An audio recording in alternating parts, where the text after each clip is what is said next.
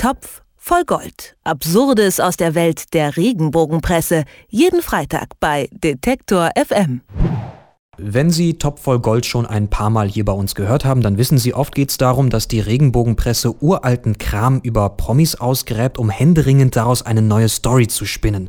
Doch die Zeitschrift Die Aktuelle lässt sich da nicht länger drauf ein, macht ihrem Namen jetzt alle Ehre, denn sie ist am Puls der Zeit und zwar mittendrin im Weißen Haus, wo mittlerweile eine Familie Trump residiert und dort spielt sich offenbar gerade heimlich eine Tragödie ab. Und darüber werden wir sprechen mit Moritz Czermak. Grüß dich. Hallo. Wenn ich aktuell am Kiosk oder beim Friseur das Titelblatt der Aktuellen erblicke, dann wird mit da großen Buchstaben angekündigt, Donald Trump entsetzt, Verbrechen an seinem Sohn. Gemeint ist natürlich sein jüngster Sohn Barron.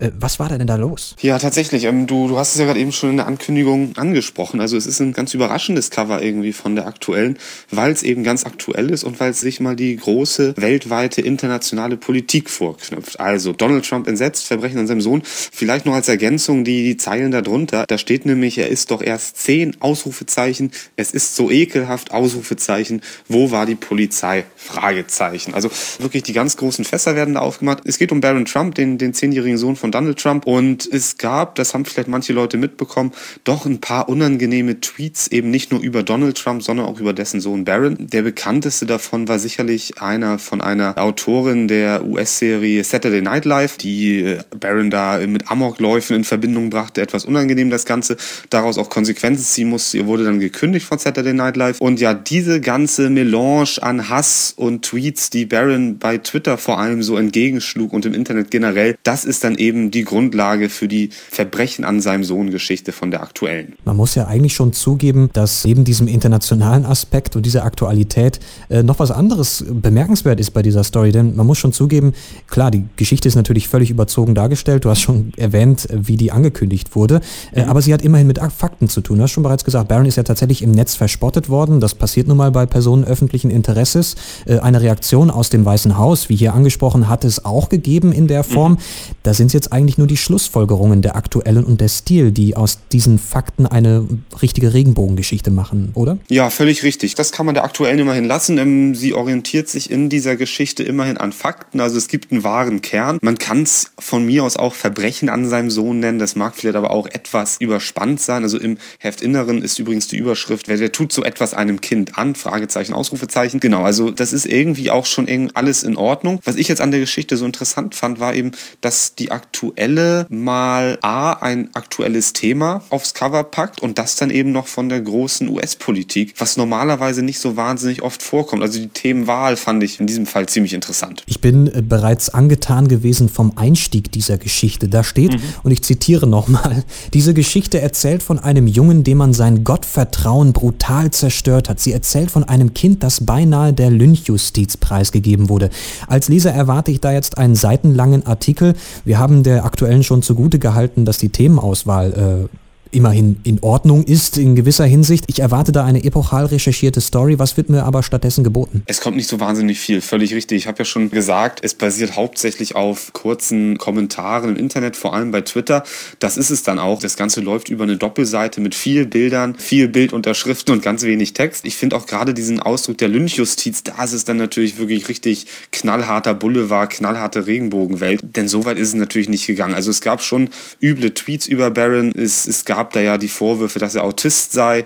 Mal unabhängig vom Wahrheitsgehalt ist das natürlich nichts, was man, was man jemandem vorwerfen sollte und was auch jetzt nicht in eine öffentliche Diskussion gehört. Also wie gesagt, ob es jetzt stimmt oder nicht, das ist nochmal was ganz anderes. Dazu eben noch der schon erwähnte Tweet der Saturday Night Live Autorin. Und das war es dann eigentlich auch schon fast, was die aktuelle so an Grundlagen für diese Geschichte hat. Lynchjustiz würde ich eben dann eben nicht unbedingt sagen. Es war vielleicht schon eine, eine gewisse digitale Jagd auf diesen Zehnjährigen, was schlimm genug ist und äh, was wirklich zu verurteilen ist, meiner Meinung nach. Aber es war eben keine Lynchjustiz und naja, ob jetzt das Gottvertrauen dieses Kindes brutal zerstört wurde, wie die aktuelle schreibt, das kann ich natürlich jetzt aus der Ferne nicht beurteilen. Da fand ich die Wortwahl auch sehr interessant, dass es gleich mehrmals erwähnt wurde, dieses Gottvertrauen. Ist das üblich für die aktuelle, dass da auch religiös richtig, ähm, ja, richtig auf die Kacke gehauen wird oder war das jetzt einfach der Story geschuldet? Ja, also sogar die, die ersten Sätze sind ja, sind ja schon äh, mit Gott in Verbindung. Da zitiere ich auch nochmal ganz gerne. Also da steht, wir vertrauen auf Gott, in Gott we trust. Da steht seit über 150 Jahren auf Dollarmünzen und Schein Amerikas und so weiter. Ähm, naja, es ist natürlich schon so, wenn man sich die Leserschaft dieser Hefte anguckt und gerade auch der aktuellen, das ist eine relativ alte Leserschaft, eine relativ weibliche Leserschaft.